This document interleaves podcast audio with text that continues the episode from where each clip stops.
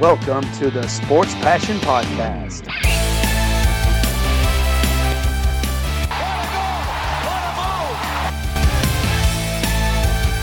Oh, blocked by James! LeBron James with the rejection. And here's your host, Lars Marendorf. Einen wunderschönen guten Tag und herzlich willkommen zum Sport Passion Podcast. Es ist genau eine Woche rum in der NHL und da wird es natürlich Zeit erstmal für ein paar Überreaktionen. Welche Teams sind richtig heiß und neuer Titelfavorit und welche Teams können im Grunde nach einer Woche schon einpacken und die Saison beenden? Ja, genau das soll heute so ein bisschen das Thema sein. Es gibt auch ein paar Fragen in die Richtung, also vielen Dank dafür schon mal an die, die ein bisschen Feedback gegeben haben und mitgemacht haben. Und ich will gleich mal einsteigen in das, was ich mir als Notizen dort äh, gemacht habe und geguckt habe, welche Teams müssten denn reagieren und müssten vielleicht in Panik verfallen. Da sind mir zwei Teams erstmal aufgefallen. Muss sagen, ich habe das vor den Spielen der heutigen Nacht gemacht, also mit ein bisschen Versatz dort jetzt zu sehen, die Themen. Ich habe die Blackhawks aufgeführt, die als einziges Team der NHL noch gar keinen Punkt hatten. Sternchen, außer den Dallas Stars. Die Dallas Stars haben aber noch gar kein Spiel absolviert. Da hatte ich ja auch in der kurzen Sendung etwas zugesagt, dass die Stars eben wegen Covid-19 und wegen der Quarantäneregelungen dort erstmal gar keine Spiele hatten. Äh, Sie werden nicht das einzige Team sein. Carolina hat anscheinend im Moment eine Situation, wo das auch der Fall sein könnte, dass dort eben Spiele dann verlegt werden müssen. Also ja, die Stars bisher ohne Spiel, die Blackhawks aber ohne Punkte und bei den Blackhawks würde ich persönlich relativ schnell darüber hinweggehen. Also das ist nichts, was mich überrascht.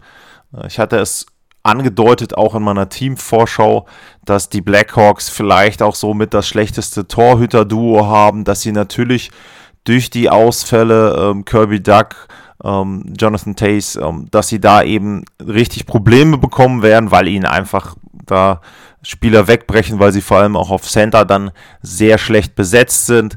Und wenn man dann eben guckt, äh, wie ihre Spiele bisher gelaufen sind, ähm, ja, da muss man sagen, äh, keine Überraschung, dass Chicago da noch ohne Punkt, beziehungsweise, ich hatte es ja gesagt, habe das Thema gestern aufgenommen, äh, äh, gelistet. Heute Nacht haben sie den ersten Punkt geholt, nach Overtime verloren gegen die Florida Panthers. Aber ansonsten, ähm, man braucht ja auch nur gucken auf die, auf die Statistik. 5-1 verloren, 5-2 verloren, 5-2 verloren, 5-4 verloren.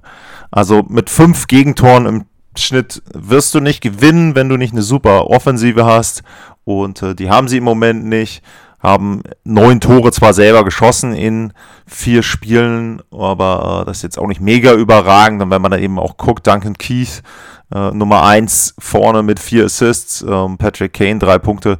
Ja, also die Chicago Blackhawks werden sich daran gewöhnen müssen, dass sie da unten stehen äh, in der Tabelle. Das liegt für mich eben auch unter anderem am Goaltending. Äh, wenn man da auf die Torhüter guckt, sie haben bisher drei eingesetzt: Colin Delia, Malcolm Subban und Kevin ähm, Lankinen, alle mit einem Toreschnitt von über 4,79. Safe Percentage hat keiner über 85 Prozent. Also ja, da brauchen wir uns nicht groß drüber unterhalten. Da sind die Chancen los, wenn du solche Zahlen hast. Dementsprechend die Blackhawks für mich keine große Überraschung. Zweites Team, was ich gelistet habe, sind die Edmonton Oilers. Und zu den Edmonton Oilers gab es dann auch gleich die erste Frage. Und äh, die Frage kommt von Jolly Rogers. Einst Jolly Rogers ist, at 1 Jolly Rogers ist der Twitter-Handle. Ähm, die Oilers haben in Reihe 1 und 2 wieder viel rotiert, ohne großen Erfolg. Die einzige Reihe, die wirklich konstant fun funktioniert hat, war letztes Jahr Ryan Nugent Hopkins, Dreiseitel und Yamamoto. Warum tut man sich trotz des Potenzials so schwer, zwei Top-Reihen um zwei Weltklasse-Spieler zu bilden? Ausgenommen natürlich, wenn McDavid und Dreiseitel in einer Reihe zusammenspielen, was nach schwachen Spielen ja zur Notlösung geworden ist. Genau, also das letzte, klar, wenn ähm, dort eben gemerkt wird, dass es nicht läuft in einem Spiel, dann werden McDavid und Dreiseitel, ähm, schön, dass ich übrigens den auf Englisch ausspreche, ähm, McDavid und Dreiseitel dann in einer Reihe zusammengestellt, durchaus mal zwischendrin. Ähm, da ja, wollte Dave Tippett eigentlich weg von. Ähm, das soll nicht unbedingt die Regel sein. Äh, deswegen eben da auch ähm, der Hinweis, dass es eine Ausnahme ist. Was ist das Problem bei den Oilers? Ähm, es ist natürlich so, wenn man jetzt auch guckt, die Reihenzusammenstellung haben sie ein bisschen wieder auseinandergenommen. Also diese äh, Nugent Hopkins und Dreiseitel Yamamoto-Reihe, die gibt es aktuell nicht mehr. Ähm, sie haben eben Dominik Cahun in die zweite Reihe gesteckt, was ja durchaus auch Sinn macht, denn Cahun und Dreiseitel kennen sich, die haben schon früher nicht in der NHL, aber auf anderem Niveau zusammengespielt. Dementsprechend kann man da sagen, da wird schon eine Chemie mit da sein. Und äh, fand ich auch vollkommen logisch. Kahun ist auch jemand, der jetzt da vom Speed her nicht unbedingt dort rausfällt. Er hat ja auch schon mit anderen guten Spielern in der NHL oder sehr guten Spielern zusammengespielt in Reihen und hat dort eben auch gute Zahlen gebracht.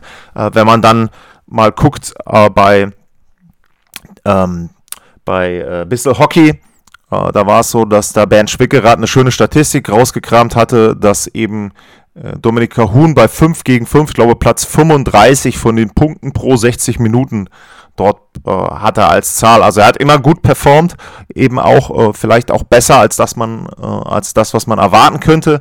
Und ja, im Moment ist es aber eben so, wenn man jetzt bei den Oilers guckt, äh, sie haben eben noch nicht die Ergebnisse erzielt, die man sich gewünscht hätte. Sie haben von den ersten vier Spielen eins gewonnen gegen Vancouver, ansonsten einmal gegen Vancouver verloren und zweimal gegen Montreal. Und was erschreckend ist dabei, finde ich persönlich, ist eben die Zahl der eigenen Tore auch. Also drei Tore im ersten Spiel, fünf im zweiten, okay, aber dann gegen Montreal eben jeweils nur ein Tor gemacht. Liegt am Powerplay, kommen wir auch noch gleich zu, aber liegt natürlich auch daran, dass sie bei fünf gegen fünf eben nicht wirklich treffen. Und da kommt eben dann natürlich diese Frage rein, warum kriegen sie es nicht hin, diese zwei Reihen zusammenzustellen? Ähm, das ist ja ein Problem, was sie schon die letzten Jahre immer hatten, weil du eben Spieler brauchst, die mit einem McDavid oder einem Dreiseitel, ich sag mal, gedankenschnell auch mithalten müssen. So, wenn du da jemanden hast, der vom Speed her zu langsam ist und der auch vielleicht, sag ich mal, Eishockey äh, technisch dann eben ein Stück zu langsam ist, dann wird es schon schwierig, weil die beiden natürlich auf einem sehr, sehr hohen Niveau spielen. Ähm, ich kann mir aber, wie gesagt, im Moment auch nicht ganz erklären, warum es jetzt bisher noch nicht funktioniert hat. Wenn man eben guckt, Kahun vier Spiele, ein Assist. Also ich will es jetzt nicht an Dominik Kahun festmachen, ne? überhaupt nicht. Aber das ist eben so beispielhaft. Ähm, ein Zach Cashian äh, taucht ja dann auch öfter in den ersten Reihen mit auch. Auch er nur ein Assist. Ähm, das ist ein Problem, was sich schon seit Jahren durchzieht.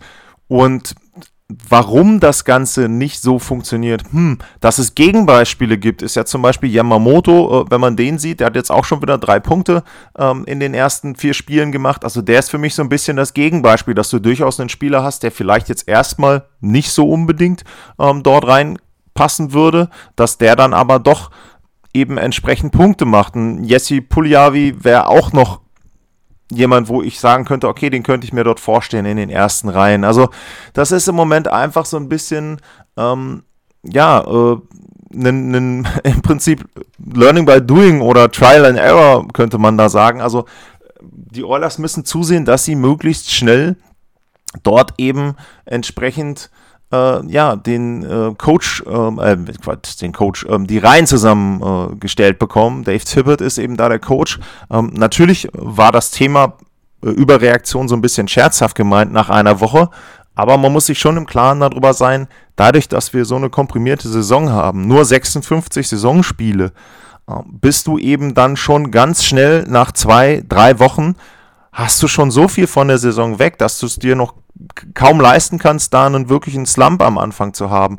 Ähm, es gibt ja sonst immer so ein bisschen die Regel, dass es im November irgendwann American Thanksgiving ist so ein Termin zum Beispiel, ein Datum gibt, wenn da ein Team nicht direkt in den Playoffs ist oder vier, fünf Punkte draußen, dann wird das nichts mehr. Und von der Anzahl der Spiele her entspricht der Rest, den man sonst hätte von November bis zum Beispiel April, dem, was wir jetzt haben ungefähr. Also jetzt einen schlechten Start zu haben, ist ganz, ganz schwierig äh, für den Rest der Saison, um sich da dann nochmal rauszuspielen.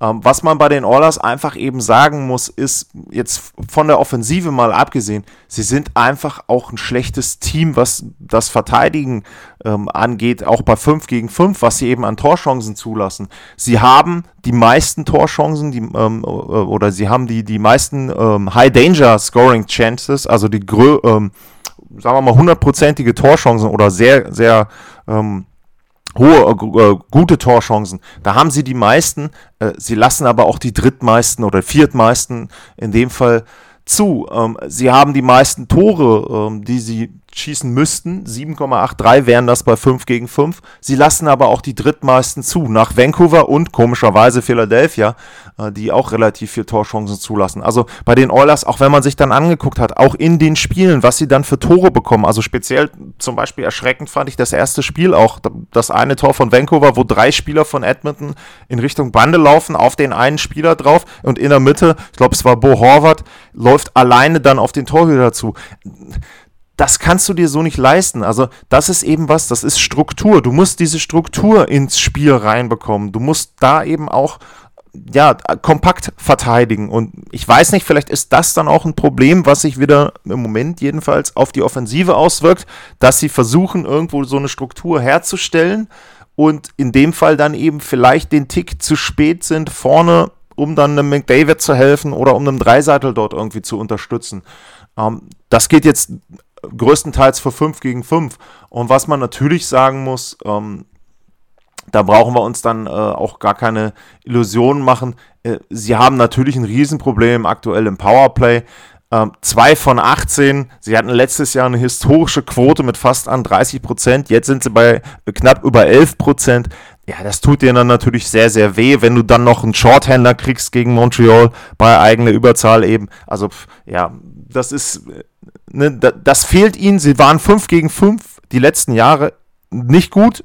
Und wenn du dann dein Überzahlspiel eben auch nicht gut äh, ausspielen kannst, dann hast du ein Problem. Ähm, da sind wir dann natürlich bei einem generellen Punkt. Ähm, Oscar Clefbaum war die letzten Jahre der Quarterback so ein bisschen. Ähm, Tyson Berry sollte die Rolle ausfüllen, macht er im Moment noch nicht. Dementsprechend haben sie da Probleme. Sie sind noch nicht so eingespielt im Überzahlspiel, wie das eben mit ähm, Clefbaum wäre. Und ja, der fehlt ihnen da im Powerplay und das macht sich eben bemerkbar. Und wenn du dann bei 5 gegen 5 dich nicht verbessert hast, sondern weiter auf diesem schlechten, durchwachsenen Niveau bist, dann kannst du die Spiele eben nicht gewinnen. Und die Oilers, also im Prinzip dieser Auswärtstrip, den sie jetzt haben, zweimal Toronto, zweimal Winnipeg, der ist schon, sagen wir mal, der wird sehr bestimmend sein, wo die Reise hingeht, auch was vielleicht nochmal so Personalpolitik betrifft, wobei auch da ist ja dann immer die Frage, was kannst du überhaupt noch machen? Ähm, sie haben natürlich das, ja, soll man es Pech nennen, ähm, sie haben die Situation im Tor. Ich will da gar nicht Pech zu sagen, weil im Grunde ist es selbst verschuldet. Sie haben Mike Smith, der ist jetzt 39 und der hat sich verletzt. Hm, kommt jetzt nicht mega überraschend. Und in der Saison mit Covid hast du Riesenprobleme, wenn du jetzt irgendwie einen anderen Spieler holen willst. Sie haben von LA sich jetzt einen Torhüter aus dem Waiver Draft geholt. Der braucht aber erstmal wieder, bis er dann in, nach Kanada einreisen darf und so weiter. Also das sind alles so Themen, die hätte man vorher sehen können. Das Thema Goaltender ähm, hatte ich auch angesprochen in der Vorschau. Da haben sie schlecht gearbeitet im Sommer für mich. Sie haben sich nicht verstärkt auf der wichtigen Backup-Position, beziehungsweise vielleicht 1A, 1B-Lösung hätte man da haben können. Mike Smith, wie gesagt, wenn er gesund ist, okay. Er ist aber sehr alt für einen NHL-Spieler nun mal mittlerweile an die 40 und dementsprechend verletzungsanfällig. Und dann hast du da eben auch ein Problem. Ich will gar nicht sagen, dass jetzt die aktuelle Situation mit den Gegentoren, die sie bekommen haben, äh, dass das jetzt äh, ja in der Hauptsache an Mikko Koskinen liegt, finde ich gar nicht mal so, weil wenn du überlegst, der hat noch eine, eine Fangquote von knapp 90 Prozent. Ich hatte eben das bei Chicago erwähnt. Also ich finde, der hat gar nicht so schlecht gespielt. Sie haben ihn nur sehr oft eben alleine gelassen. Und das ist dann natürlich ein Punkt, äh, wenn man eben auch guckt, ähm, wie viele äh, Schüsse lassen sie zu pro Spiel. Äh, wenn du dann eben über 36 Schüsse zulässt, ja, dann hast du dann natürlich ein Riesenproblem äh, für deinen Torhüter. Der muss dich dann oft retten. Hat er, finde ich, wie gesagt, gar nicht schlecht gemacht. Hat aber auch alle vier Spiele spielen müssen jetzt. Also ist dementsprechend auch schon unter einer hohen Belastung. Ja, Edmonton, wie gesagt, da sollten alle Alarmglocken, alle äh, Alarmleuchten sollten da an sein. Also die müssen schleunigst die Kurve kriegen. Ansonsten wird das wieder eine verschwendete Saison. Es ist dann, glaube ich, Spielzeit 7 äh, oder 6 von McDavid. Und ähm, ja, also Stanley Cup hm, wird sehr, sehr schwer. Mal gucken. Erstmal, wie gesagt, jetzt dieser Auswärtstrip. Dann hast du schon acht Spiele. Und dann kann man schon wirklich sagen, wo geht die Reise hin. Aber im Moment sieht es kritisch aus in Edmonton. Okay, das war so ein bisschen die beiden Teams oder Teams in der Krise. Gibt sicherlich noch ein paar andere Mannschaften, wo man jetzt äh, drüber reden könnte am Anfang. Aber wie gesagt, überreagieren würde ich da auch nicht unbedingt bei den Teams. Und da machen wir einen kurzen Break und dann gucken wir mal auf die Mannschaften und vielleicht auch die Spieler, die bisher einen guten Saisonstart hatten.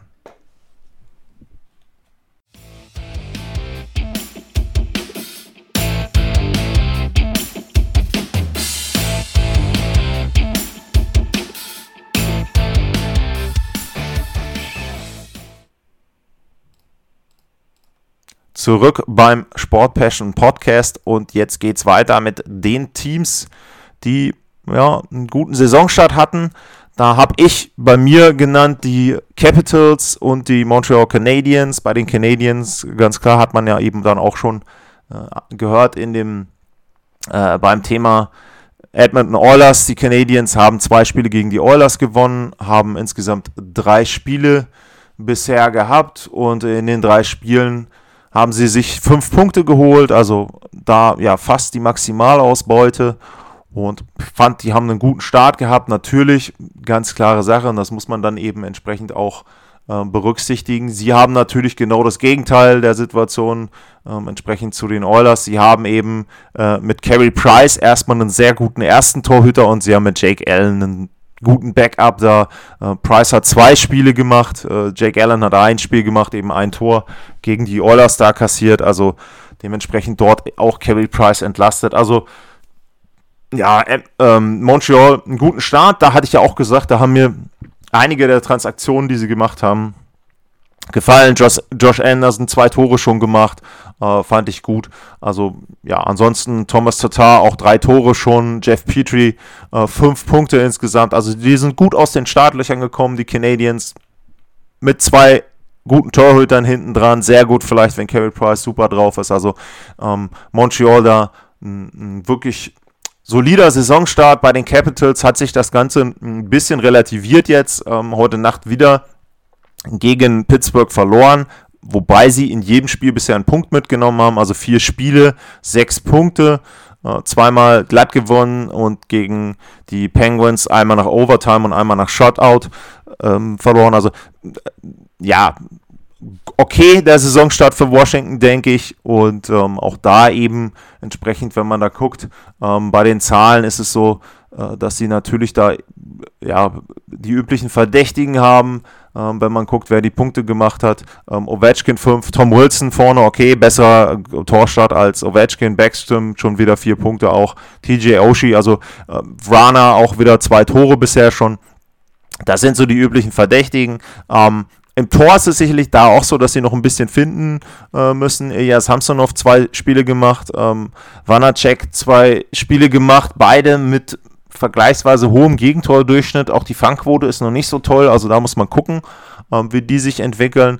Aber ich sag mal, wenn du immer aus vier Spielen sechs Punkte mitnimmst, dann bist du vorne gut mit dabei in der Division sowieso. Also auch wenn man da dann schaut, wie die anderen Teams ähm, entsprechend dort äh, ja, Punkte geholt haben. Ähm, Philadelphia ist vorne, haben auch aus vier Spielen sechs Punkte, haben dann aber eben ein Spiel ähm, glatt gewonnen und dafür einmal glatt verloren. Also ja, ich denke, Washington ist da gut positioniert. Die hatte ich jetzt auch nur beispielhaft mit rausgenommen. Ähm, wenn man auch auf die anderen Divisions guckt, ich meine, Toronto hat auch einen ganz guten Start gehabt. Tampa sowieso nur zwei Spiele. Florida jetzt auch zwei Spiele schon gewonnen. Ähm, und äh, ja, da muss man sagen, eben entsprechend einige Mannschaften mit gutem Start. Es gab noch eine Frage und da komme ich äh, dann zu einer Mannschaft und einem Spieler, der wirklich auch einen sehr guten Saisonstart hatte. Äh, Toba 2736, äh, Entschuldigung, Ed 2763, so ist richtig, hat gefragt, welcher Goaltender ist on fire und trägt seine Mannschaft. Und äh, da könnte man jetzt natürlich einfach hingehen und sagen, okay, ich suche mir die League Leaders raus und sage, da sind eben die Jungs mit dabei, die ja dann äh, ihre Mannschaft auch mittragen. Äh, da muss man natürlich so ein bisschen berücksichtigen, Anspruch und Wirklichkeit. Wenn ich dann eben gucke, äh, Wala vorne, zwei Spiele, noch kein Gegentor bekommen. Okay, das ist schon mal sehr, sehr gut. Ähm, Jake Allen, äh, Montreal hatte ich erwähnt. Fleury bei Vegas ist äh, mit dabei. Ähm, beim, beim äh, Gegentorschnitt oder wenn man auch auf die Safe Percentage guckt, ähm, UC Saros vorne mit dabei, ähm, Brian Elliott, das sind so die üblichen Verdächtigen. Ich habe mir mal einen rausgenommen, der eben jemand ist, wo ich es nicht unbedingt erwartet hätte und äh, da hatte ich ja auch schon dann in der letzten kleinen Folge ein bisschen was zugesagt, dass die New Jersey Devils ein Problem haben. Cole Crawford hat seinen Rücktritt erklär, ähm, erklärt und äh, spielt eben nicht mehr. Und ja, jetzt bleibt die ganze Last an Mackenzie Blackwood hängen und offensichtlich ist das nicht das Schlechteste für ihn. Die haben drei Spiele gehabt, fünf Punkte, ähm, zweimal glatt gewonnen, einmal nach Overtime ähm, verloren, beziehungsweise zweimal gewonnen, einmal nach Overtime verloren und äh, Mackenzie Blackwood hat bisher sehr, sehr gute Zahlen. Eine Fangquote von, äh, von 94% fast 95% Ähm, ein Gegentorschnitt unter 2.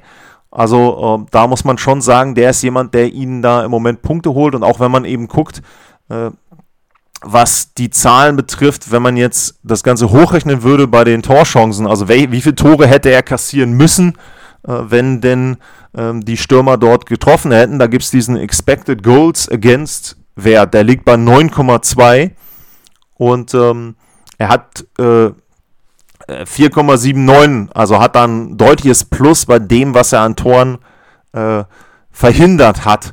Und das ist schon so, äh, dass Mackenzie Blackwood mich da wirklich überrascht hat bisher. Ähm, wenn man auch guckt bei den Torschüssen, also die New Jersey Devils bekommen mit Abstand 38,3 die meisten Torschüsse gegen sich, haben nur selber 27 Torschüsse, aber eben Mackenzie Blackwood, der dort hinten ja, so ein bisschen ihnen dann äh, den äh, Allerwertesten rettet im Moment. Allerdings muss man auch sagen bei New Jersey, ähm, Jake Hughes hat bisher einen sehr, sehr guten Start. Drei Spiele, sechs Punkte. Ähm, er war ja letztes Jahr der Rookie, der an 1 gepickt wurde, wo eben dann auch ja, Vorstoßlorbeeren da waren. Da gab es im Großraum New York Capo Caco gegen Jack Hughes, wer ist denn besser und haben die Rangers nicht den besseren erwischt oder New Jersey. Ähm, letzten Endes hat er eine eher schlechte Rookie-Saison gehabt letztes Jahr und da gab es viele, die gesagt haben jetzt, okay, jetzt in der neuen Saison, da kann der richtig durchstarten. Das macht er bisher auch, wenn er zwei Punkte im Schnitt macht und Mackenzie Blackwood hält halbwegs vernünftig, dann haben die Devils natürlich eine große Chance. Ähm, aber auch da würde ich sagen, Small Sample Size, ähm, bisher noch relativ wenig Spiele dort, drei Stück eben, würde ich abwarten. Ähm, wie gesagt, sicherlich bisher jedenfalls gut. Ähm, sie haben ja auch, wenn man dann eben guckt, ähm, schon Gegner gehabt, äh, wo du sagen musst, mit Boston zwei Spiele gegen Boston, die jetzt nicht so schlecht sind.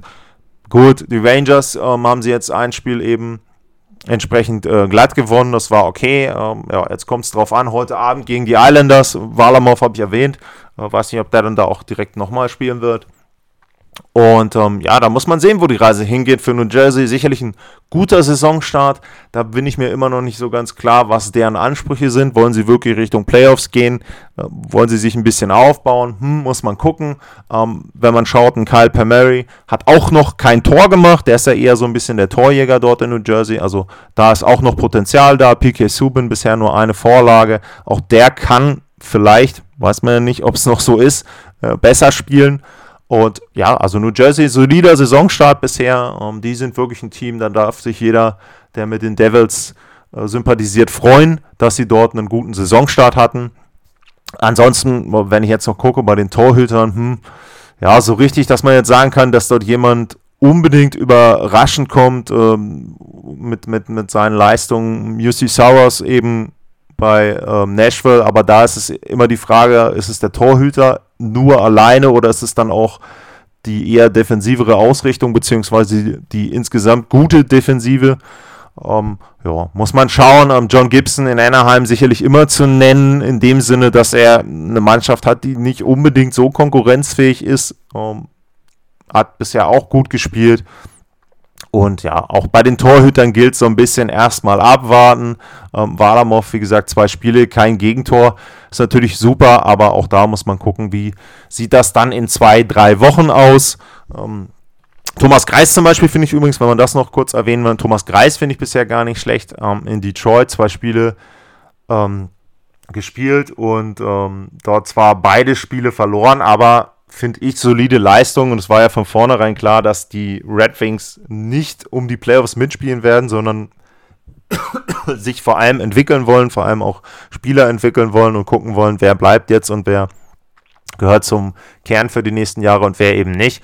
Also da finde ich Thomas Greis bisher auch gut von seinen Leistungen her. Ähm, Bernier, Jonathan Bernier da eben auch, die beiden zusammen. Also auch wenn das insgesamt jetzt, äh, wenn man dann die Ergebnisse bei Detroit sieht, vielleicht nicht das Idealste ist, finde ich aber das, was sie an Leistungen äh, gebracht haben bisher, ist schon vollkommen okay. Gut, ja, dann war das so ein bisschen der erste Überblick nach einer Woche. Wie gesagt, war natürlich auch ein bisschen scherzhaft gemeint mit der Überreaktion, dass eine Woche natürlich noch nicht so viel Aussagekraft hat. Aber es gab eben schon ein paar Trends und es gibt Teams, wo man eben darauf achten muss. Wird natürlich auch sehr interessant jetzt zu sehen, wie das mit äh, Carolina dort wird, mit der Covid-19-Situation. Ist das zweite Team in der Central Division, das es trifft. Das bringt da natürlich komplett den Spielplan auch durcheinander, weil die eben ja natürlich nur untereinander spielen alle. Also Dallas jetzt schon rausgefallen, kein Spiel. Carolina würde jetzt rausfallen, dann auch wahrscheinlich erstmal eine Woche, sage ich mal, kein Spiel das wird schon sehr interessant, wie dann die NHL das Ganze lösen möchte dort, wenn du dann eine Division hast, die komplett oder die sehr betroffen ist. Also ja, mal abwarten, was dabei rauskommt. Ansonsten habe ich mich sehr gefreut, äh, dass es ein paar Fragen gab. Äh, macht das Ganze natürlich für mich insoweit ein bisschen einfacher, dass ich mich dann auch gezielt auf die Fragen mit vorbereiten kann. Also da gilt die gleiche Ansage wie sonst auch. Wer Fragen hat, wer auch Themenvorschläge hat, wenn es jetzt Sachen gibt, über die noch gar nicht geredet wurde, was euch interessiert, ähm, gerne melden. Und ja, ansonsten vielen Dank fürs Zuhören und dann bis zur nächsten Sendung. Tschüss.